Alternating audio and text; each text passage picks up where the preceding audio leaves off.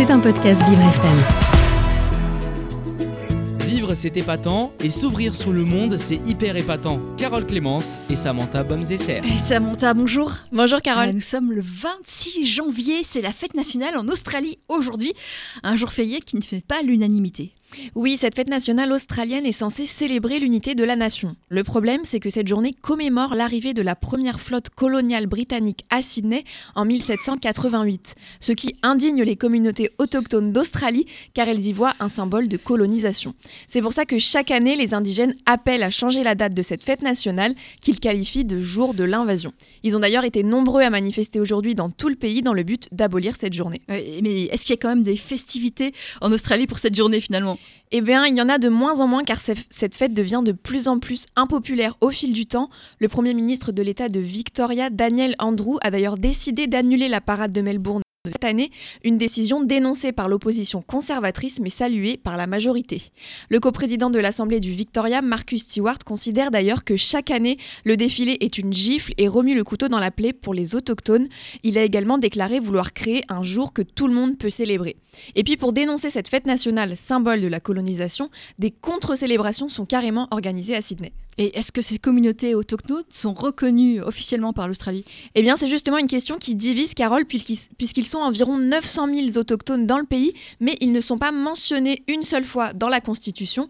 Le gouvernement de centre-gauche plaide en faveur d'une reconnaissance officielle, alors que les opposants conservateurs considèrent que c'est inutile. Les Australiens auront l'occasion de se prononcer sur la question, puisqu'un référendum aura lieu cette année, afin de donner ou non une voix pour les communautés autochtones au Parlement. Oui, on espère que, en tout cas, ils vont pouvoir se faire entendre. Oui, on espère. Vivre, c'est épatant, et s'ouvrir sur le monde, c'est hyper épatant. Carole Clémence et Samantha Bomzesser.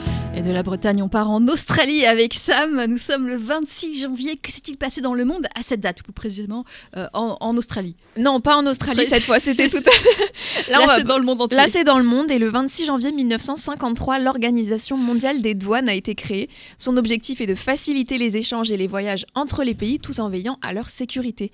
Et c'est pour ça qu'aujourd'hui, c'est la journée mondiale de la douane. Elle a pour but de souligner les efforts des personnes qui travaillent dans les administrations douanières du monde entier. Mm. Il y a des personnalités nées un 26 janvier spécifiquement Oui, l'animatrice américaine Hélène DeGeneres fête ses 65 ans aujourd'hui. Elle a animé pendant près de 20 ans The Hélène DeGeneres Show, où elle y recevait les plus grandes stars. Elle est d'ailleurs devenue l'une des animatrices préférées des États-Unis grâce au tour qu'elle jouait à ses invités.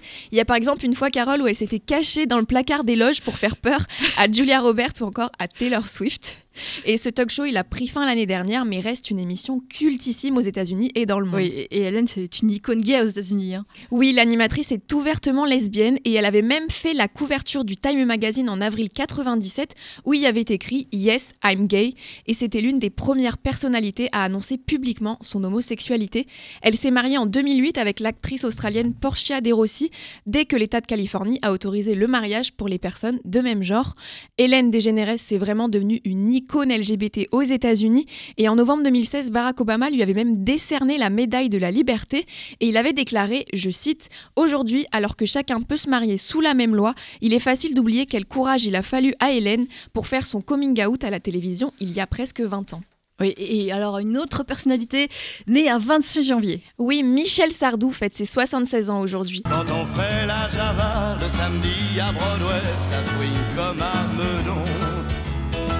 On y va, pas besoin de Beaujolais quand on a du Bourbon. Michel Sardou, c'est 50 ans de carrière, plus de 100 millions de disques vendus, 5 victoires de la musique et surtout de superbes chansons d'amour.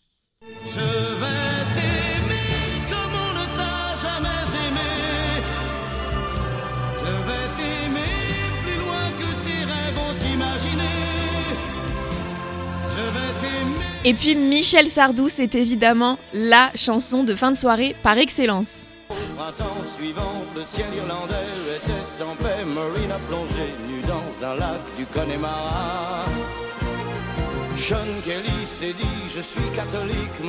Alors Michel Sardou, il avait annoncé sa retraite il y a deux ans, mais il semble avoir changé d'avis puisqu'il sera en tournée dans toute la France à partir du mois d'octobre prochain. Visiblement, oui, il a changé d'avis. Et merci pour la chanson Le Connemara qu'on va voir dans la tête toute, la, journée. Grâce à vous, merci Sam. C'était un podcast Vivre FM. Si vous avez apprécié ce programme, n'hésitez pas à vous abonner.